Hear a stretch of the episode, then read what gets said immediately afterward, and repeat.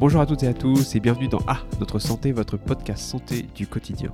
J'espère que vous vous protégez bien du coronavirus et autant que possible que vous restez chez vous en confinement comme tout le monde. Cet épisode est spécial et nous avons la chance d'accueillir en deuxième partie Alexandra Jobert, qui est spécialiste en pharmacovigilance et en essais cliniques et qui travaille au CHU de Nantes. Elle nous expliquera son travail et son éclairage nous permettra assurément de mieux comprendre les essais cliniques actuels qui sont menés sur le Covid-19 afin de nous en débarrasser définitivement et que cette histoire soit enfin de l'histoire ancienne. Alors, pour ce sujet, le débat est vif, en particulier en ce qui concerne l'hydroxychloroquine. Alors loin de moi l'idée dans ce podcast de dire si c'est efficace, pas efficace, bien ou mal.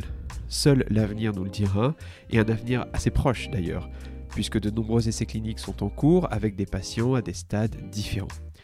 Ce sont les essais Discovery et e-Covid. Il y a certainement d'autres essais cliniques qui sont menés avec cette molécule et notamment les essais du Dr Raoult. Alors juste pour parler de un, euh, seul essai clinique, e-Covid regroupe 1300 volontaires dans 37 hôpitaux en France.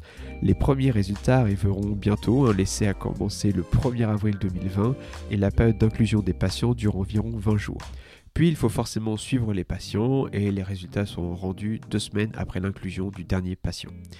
Ce sont des délais qui sont courts en fait. En revanche, si la molécule est très active, l'essai se terminera plus tôt et les résultats seront rendus avant le terme de l'étude. Et ça, ce, n'est pas moi qui le dis, ce sont les paroles du docteur Vincent Dubé qui travaille au sein du CHU d'Angers et qui est en charge de l'essai clinique e-Covid. Ce que l'on voit, c'est que cet essai va permettre de donner la molécule déjà à de nombreux patients, d'une part, et surtout qu'il est mené sur un très grand nombre de personnes et avec une extrême rigueur. Si vous voulez en savoir plus, vous avez toutes les informations sur le communiqué de presse du CHU d'Angers. Cependant, ce que l'on remarque dans ce débat sur cette molécule, c'est de voir à quel point les tensions sont vives. Et c'est normal, le SRAS-CoV-2, la souche responsable de la maladie Covid-19, inquiète. Nul n'a envie d'attraper ce virus, de séjourner à l'hôpital ou d'en mourir.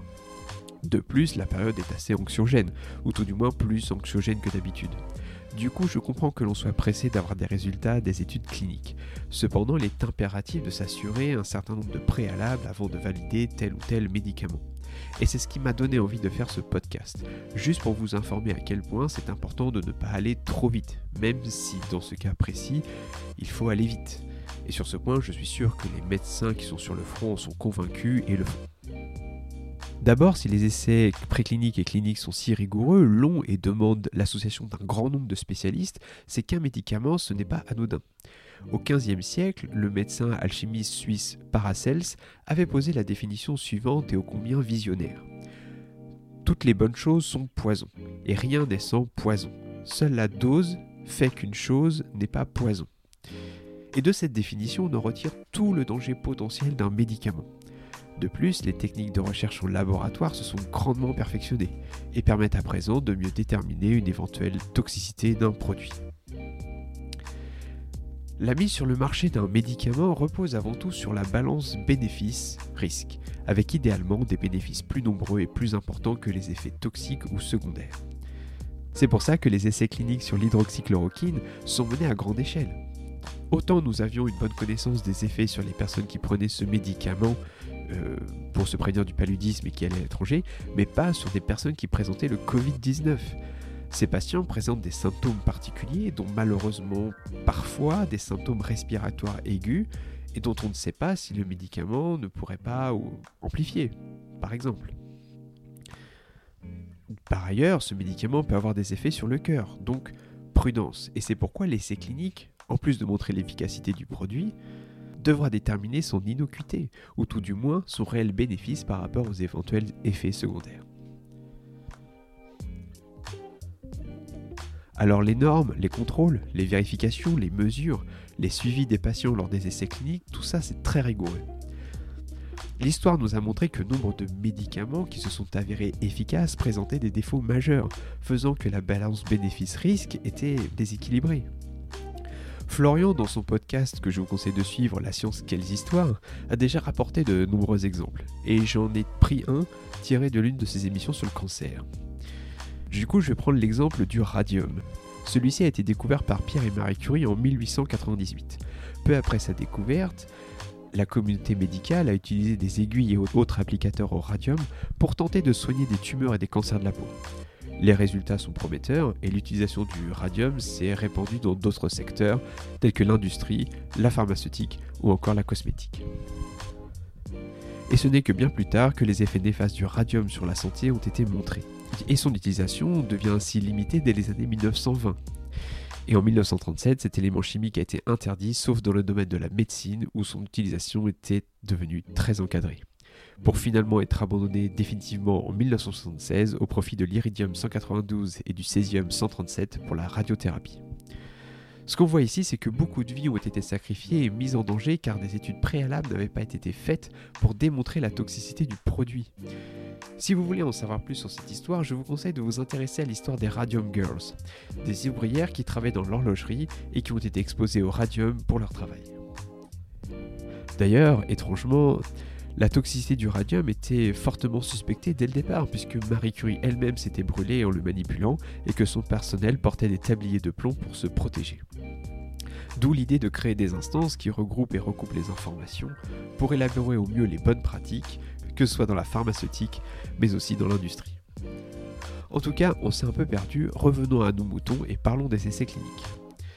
Si on oublie cette histoire de crise sanitaire Covid-19, il faut savoir que la mise au point d'un nouveau médicament est longue.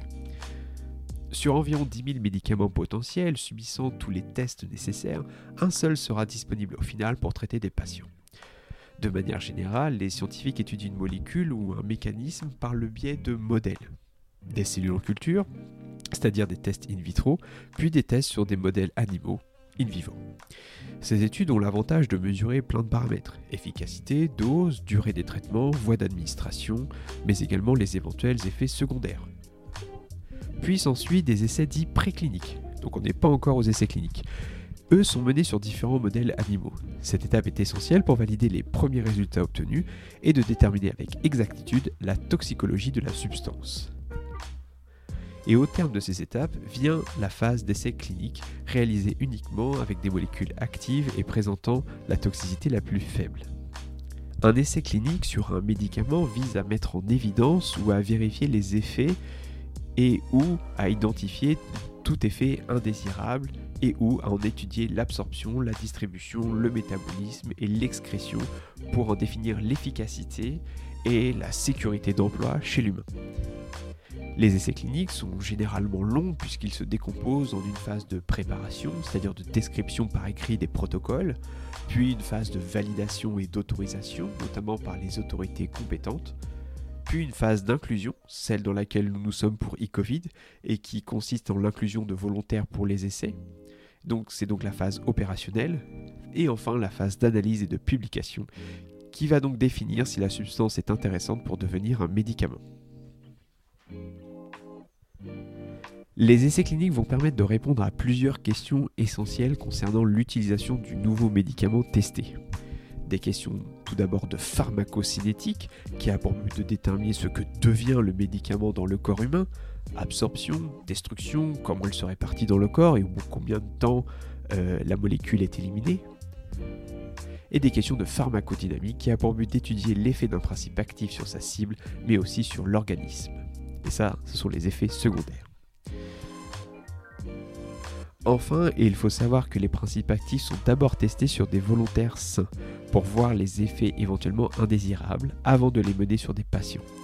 Au terme de ces phases 1, c'est-à-dire sur des volontaires sains, vient la phase 2 sur un petit groupe de patients, puis la phase 3 sur un groupe de patients plus grand.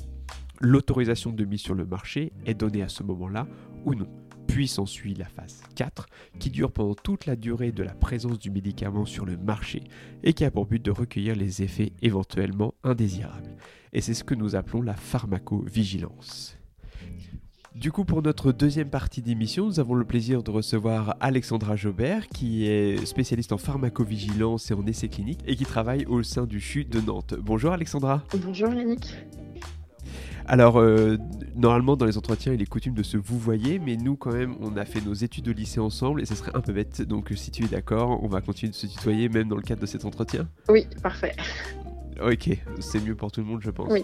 Alors, dis-nous, simplement, première question, est-ce que tu peux nous décrire un petit peu ce que tu fais dans le cadre de ton travail?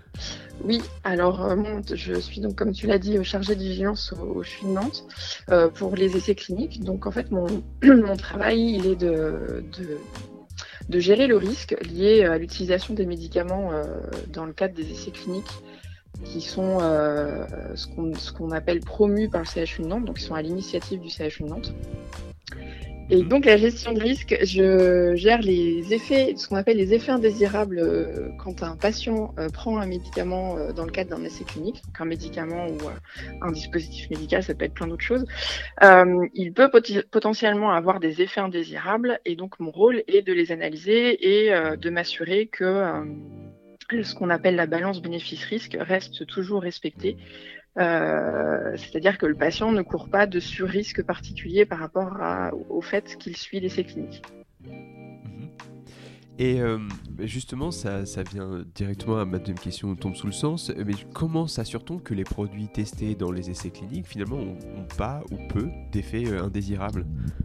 Alors, euh, s'assurer, c'est compliqué, mais en tout cas, euh, on essaye qu'il y en ait le moins possible. Euh, et c'est justement le, rôle, entre autres, du pharmacovigilant, mais aussi du clinicien qui suit ses patients, de, suivre ces effets-là. Et donc, via, c'est assez administratif, c'est-à-dire que si un, un patient a un effet indésirable, euh, moi je reçois des documents et je les analyse, je discute avec euh, les cliniciens euh, s'il le faut.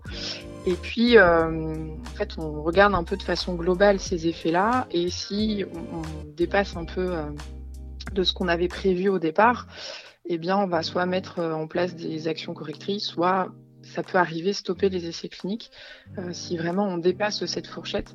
S'assurer que vraiment il y en a peu dès le départ, c'est c'est compliqué de dire qu'on s'assure vraiment qu'il y en a peu. Il y a, selon les traitements qu'on va tester, il y a forcément plus ou moins euh, d'effets indésirables attendus. C'est évident que si on teste un médicament contre le rhume, on va en avoir beaucoup moins que si on teste un médicament contre le cancer. Oui, c'est ça. Donc, c'est-à-dire qu'en fait, les risques acceptés sont fonction aussi de la maladie pour lesquelles les médicaments sont censés euh, guérir ou traiter les patients. Tout à fait, en fait. C'est-à-dire qu'on accepte de prendre euh, plus de risques quand on a euh, des pathologies, des, des, maladies qui sont euh, complexes et euh, qui ont des forts taux de mortalité. C'est sûr que sur des trucs, des maladies qui sont assez anodines, enfin anodines, tout dépend de la définition qu'on met anodine, mais d'un point de vue médical en tout cas, on va pas, pas ou peu prendre de risques pour les patients.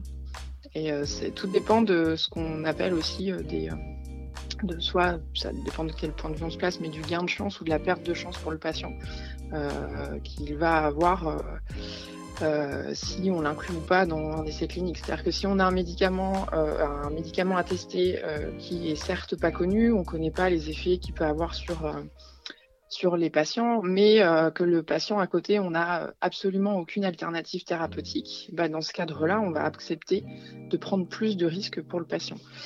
Et bien évidemment, le patient est aussi euh, euh, OK, il signe ce qu'on appelle un consentement euh, éclairé, donc on l'informe de tous les risques et il est bien sûr au courant et d'accord pour participer à l'essai clinique et prendre ses risques. Mhm. Mais du coup, euh, qu'est-ce qui fait que finalement, enfin, on parle toujours de balance bénéfice-risque, hein, c'est vraiment le critère qui prédomine, mais euh, comment on, enfin, c'est quoi un peu le, curseur en fait, jusqu'où en fait on va accepter euh, Est-ce que c'est des effets qui sont très bénins? Est-ce que c'est, enfin, ma question c'est comment dit-on oui ou non finalement à la, à la fin en fait? Oui, c'est assez complexe en fait de répondre à la question. que c'est, euh, ça dépend vraiment de, de, de, chaque, enfin, chaque situation est un peu euh, unique. En fait, il n'y a pas. Euh, en pharmacovigilance de base, il n'y a jamais de réponse blanche ou noire. C'est très compliqué.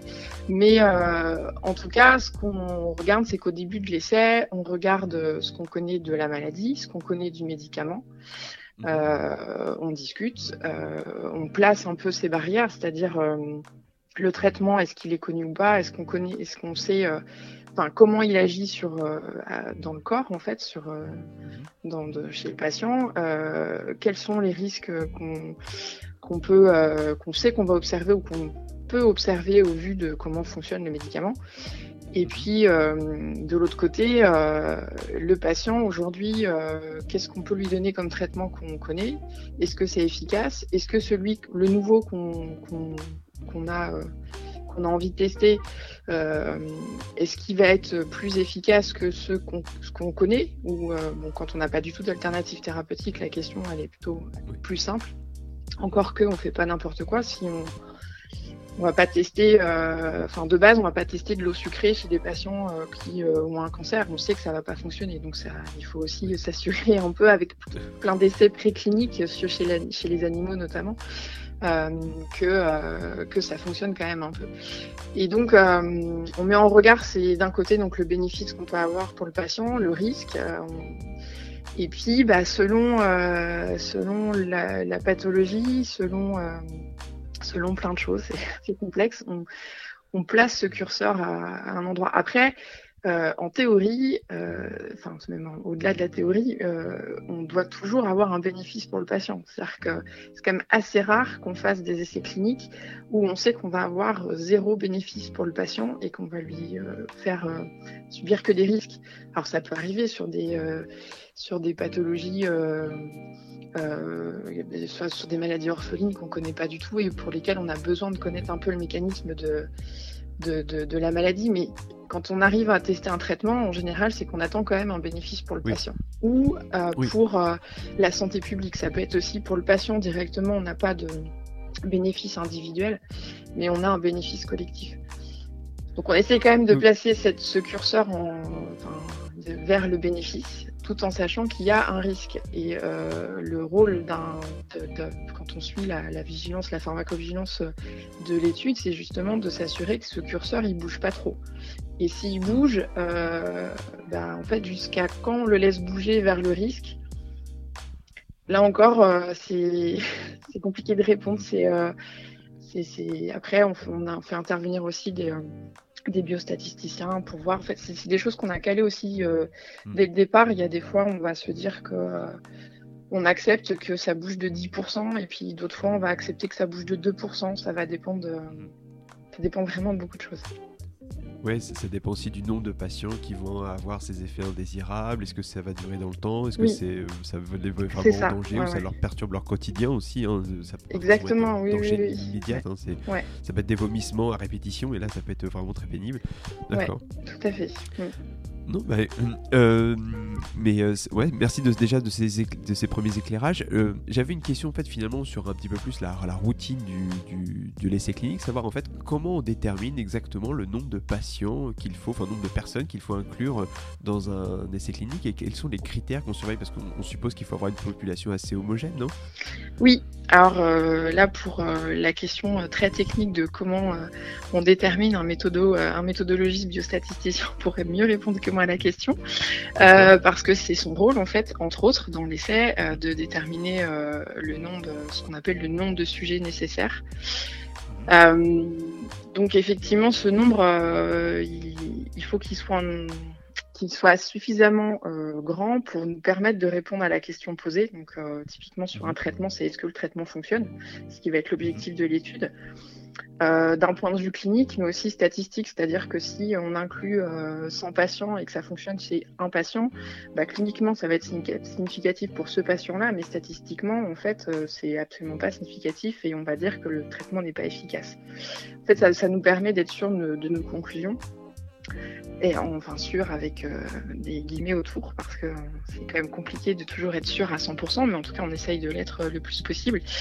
Et euh, donc le calcul, euh, il va dépendre euh, du, bah justement le bénéfice attendu pour le, patient, pour la, santé publique.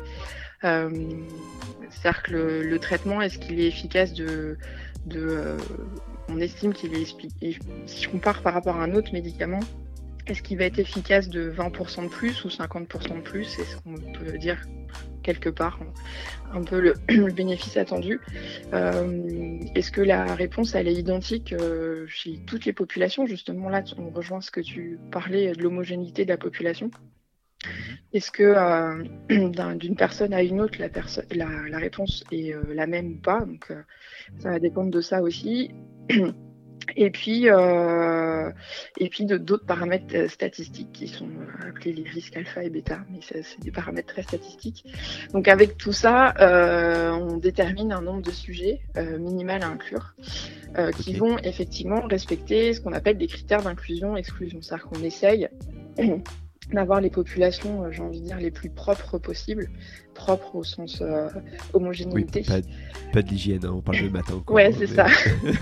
au sens homogénéité, c'est-à-dire qu'on va euh, très souvent éliminer, éliminer pardon, toutes les ce qu'on appelle les comorbidités, donc ça va être les pathologies associées des patients.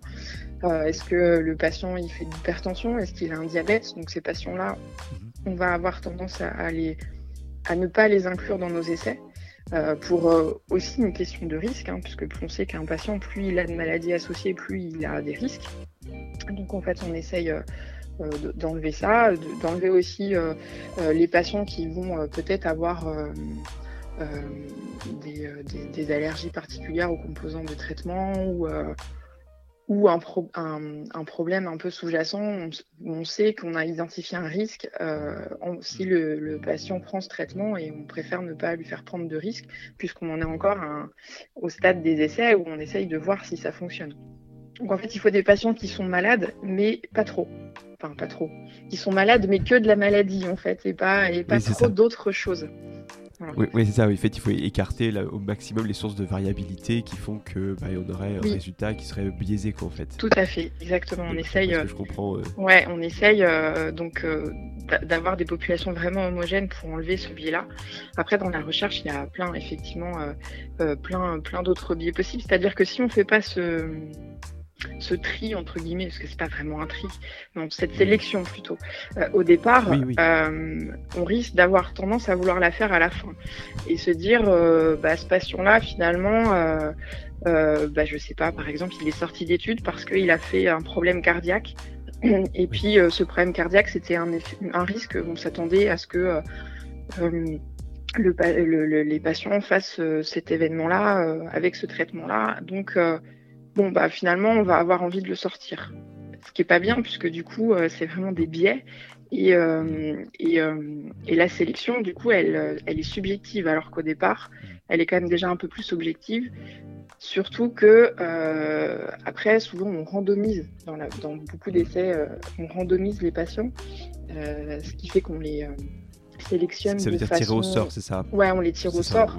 Et donc, du coup, ce tirage au sort permet aussi d'équilibrer euh, et de réhomogénéiser en fait quand on compare de, de traitements. Donc si on fait le tri à la fin, bah, on perd en fait euh, euh, ce, côté de rigueur qui nous a été qu'on mm. s'est imposé au départ. Donc en fait ça, ça nous permet aussi de effectivement d'avoir plus de rigueur dans les essais du coup, si je me permets un peu de résumer tout ce que tu nous dis euh, depuis, euh, depuis 5-10 minutes maintenant, c'est qu'il y a énormément de choses qui sont vues en amont de préparation, nombre d'échantillons, euh, le, la, le, la, qualité des personnes, enfin, tu vois, leur, profil, etc. Et que ça ne se fait en aucun cas justement au hasard un essai clinique. Hein. c'est vraiment énormément de paramètres à contrôler pour déterminer l'efficacité et la toxicité d'un médicament. C'est ça, en fait, on réfléchit beaucoup avant d'inclure des patients.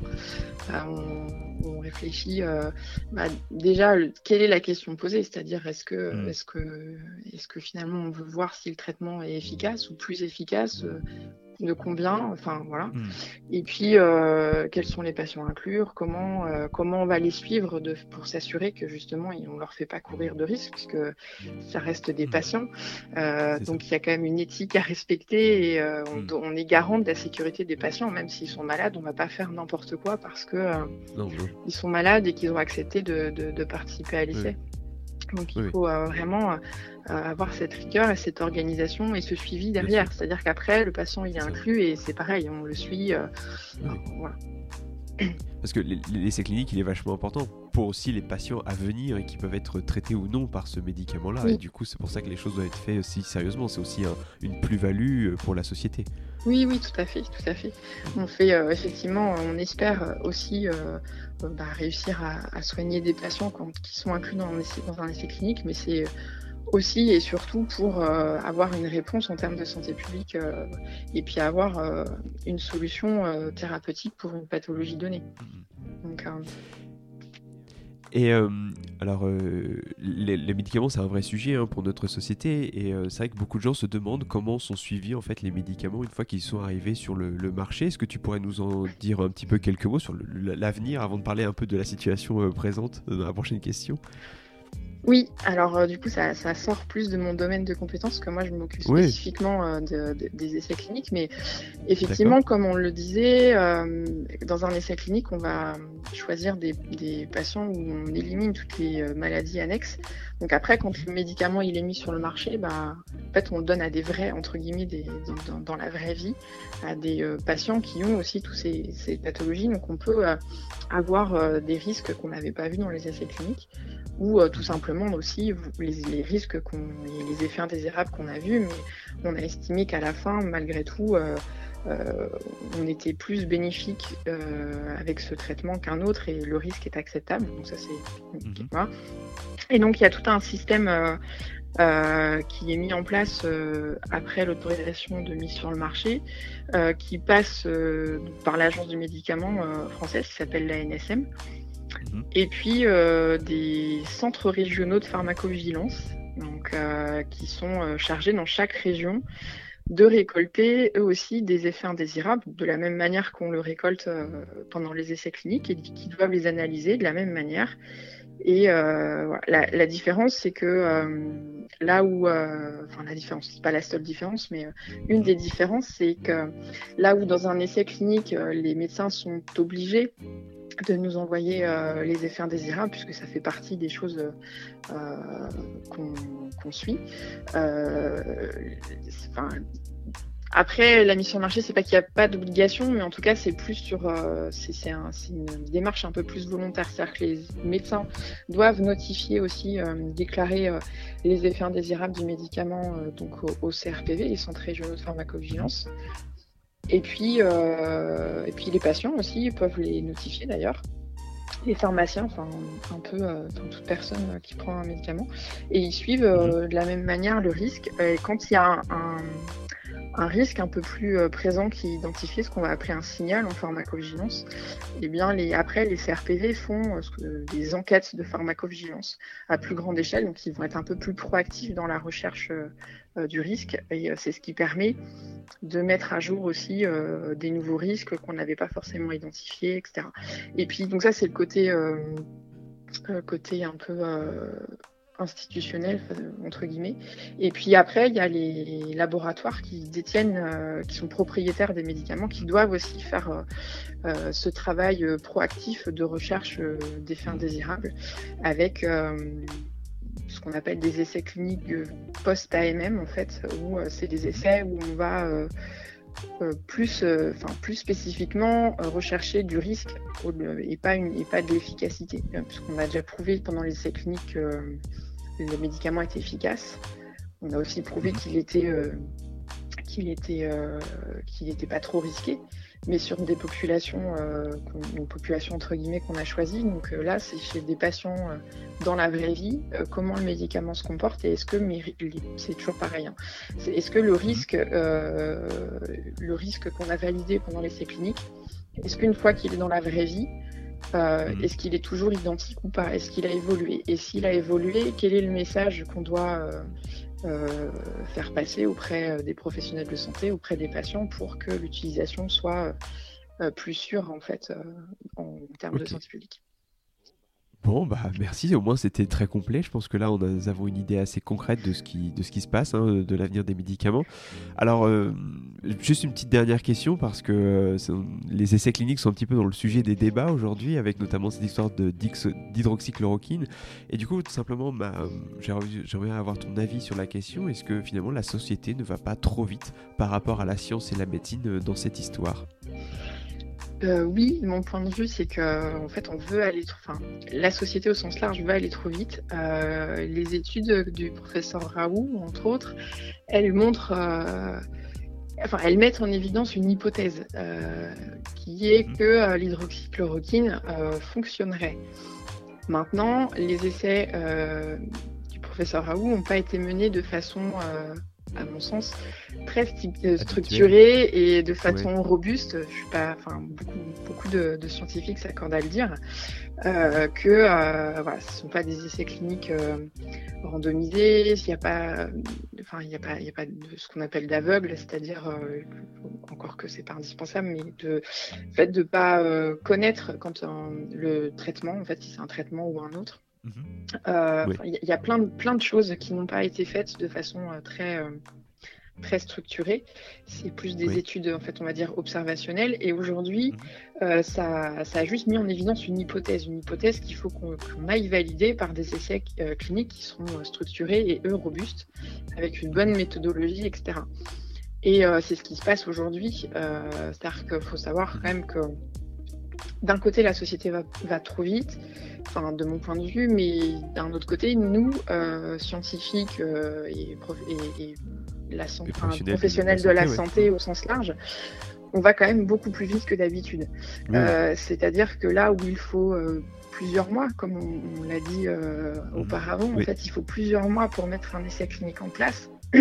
Et après aussi, euh, l'essai clinique, ce qu'on n'a pas dit, mais il est euh, soumis à tout un tas d'autorisations. Hein. Il n'est pas. ouais, validation, ouais. Hmm. Il, est, il y a l'agence du médicament, la NSM, comme je disais, hmm. et les, des comités d'éthique qui se prononcent sur la validité, l'éthique et la robustesse, etc., de la recherche. Hmm savoir si on a tout bien euh, mis en place pour garantir justement la sécurité des patients et euh, si ces agences et ces comités d'éthique estiment qu'on va pouvoir répondre à la question ou pas. Est-ce qu'on ce qu'on a mis en place nous va nous permettre de répondre à la question ou pas. Et donc ça, en fait, toutes ces démarches réglementaires, elles prennent plusieurs mois en temps normal. Et là, en fait, euh, elles prennent une dizaine de jours pour l'agence du médicament, les comités d'éthique qui répondent aussi très rapidement.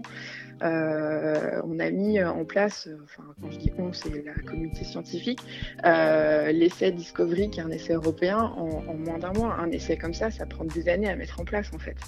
Donc d'un côté, euh, on essaie vraiment d'aller le plus vite possible. Plus vite. Et mais ça prend du temps malgré tout et on peut pas sur la base d'une hypothèse, parce qu'à mon sens ça reste une hypothèse, donner un traitement qui a de nombreux risques. Pour le coup, c'est quand même pas un, traitement anodin, qui a de nombreux risques euh, à plein de patients. Euh, il y a aujourd'hui, euh, justement, via les CRPV, ça a été remonté, des, des, patients qui se sont automédiqués avec de l'hydroxychloroquine en France et qui en sont décédés.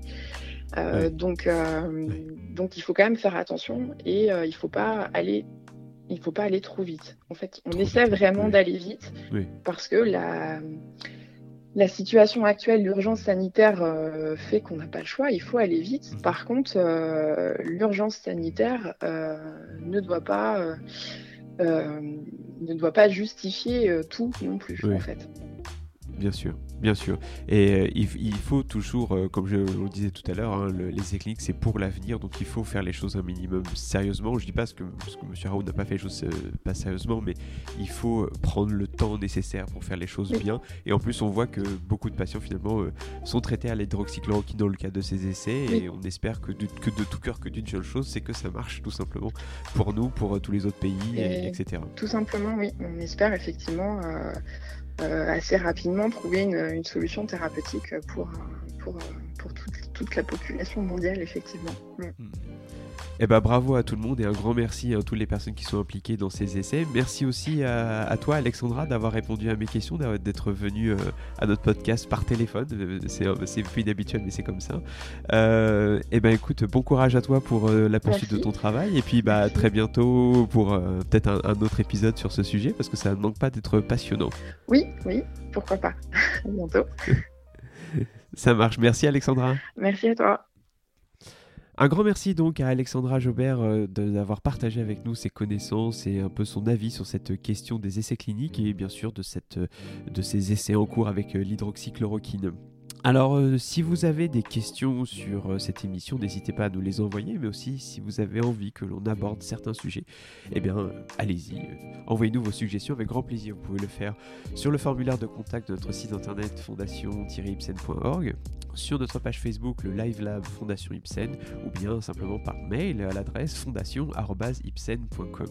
Voilà, la semaine prochaine, j'aurai le plaisir de faire un entretien avec le professeur Philippe Moati, qui est qui est spécialiste du comportement de l'hyperconsommation et des solutions que, que l'on peut mettre en place pour un peu contrôler ces comportements de consommation. bien sûr, toutes ces questions ont un impact sur notre santé et nous serons ravis d'avoir un peu son, son, avis un peu sur cette question. Voilà, donc d'ici là, portez-vous bien. Je vous souhaite une très belle journée. Surtout, prenez soin de vous et éloignez-vous le plus possible du coronavirus et à notre santé, bien sûr. À très bientôt.